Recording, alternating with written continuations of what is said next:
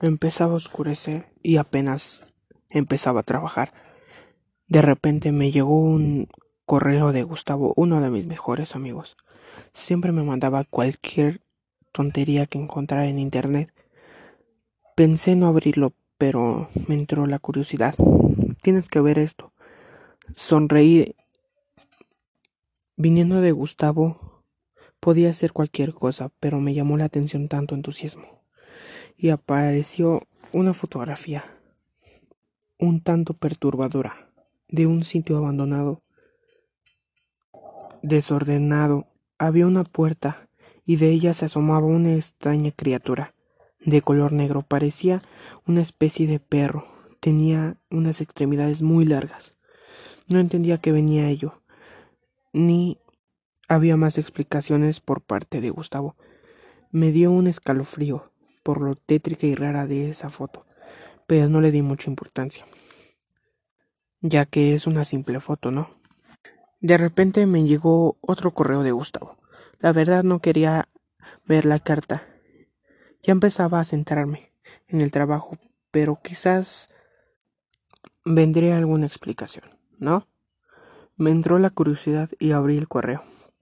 Esta vez la imagen no tenía asunto. Solo era otra imagen. Se vería la misma y extraña figura. En algún lugar poco iluminado.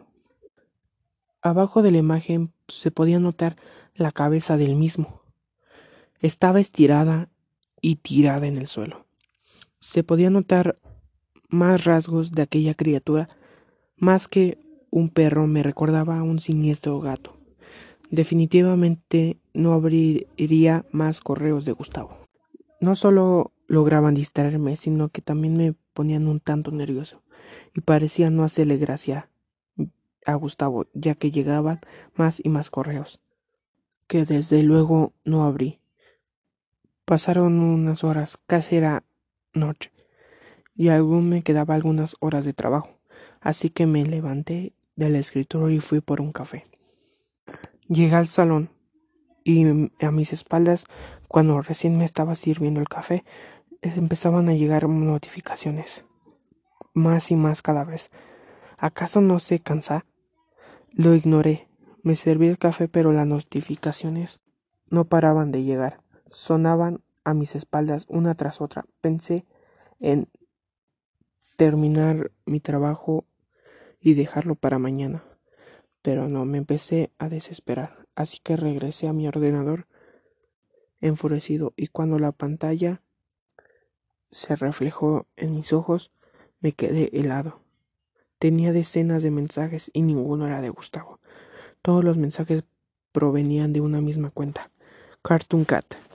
Era mejor ignorarlas, pero me entró la curiosidad. No había asunto, solo fotos de la misma criatura. En la primera estaba parado en un en una especie de casa, con la boca abierta y algunas expresiones inquietantes. Los ojos estaban muy grandes y la pupila demasiado pequeña. En la segunda imagen estaba muy oscuro, pero se alcanzaba a ver la boca y los ojos llenos de sangre, pero no había no había ninguna más hasta que llegó otro correo de la misma cuenta. El gato estaba en mi salón. Me quedé helado. No sabía qué hacer, así que solo giré mi cabeza lentamente. Y ahí estaba, mirándome fijamente. No hacía ni un movimiento. Solo estaba parado en el pasillo. De repente se transformó en un ser muy tétrico emitía un rugido infernal. Lo último que vi fue él abalanzándose hacia mí. De repente desperté y no había más que oscuridad a kilómetros.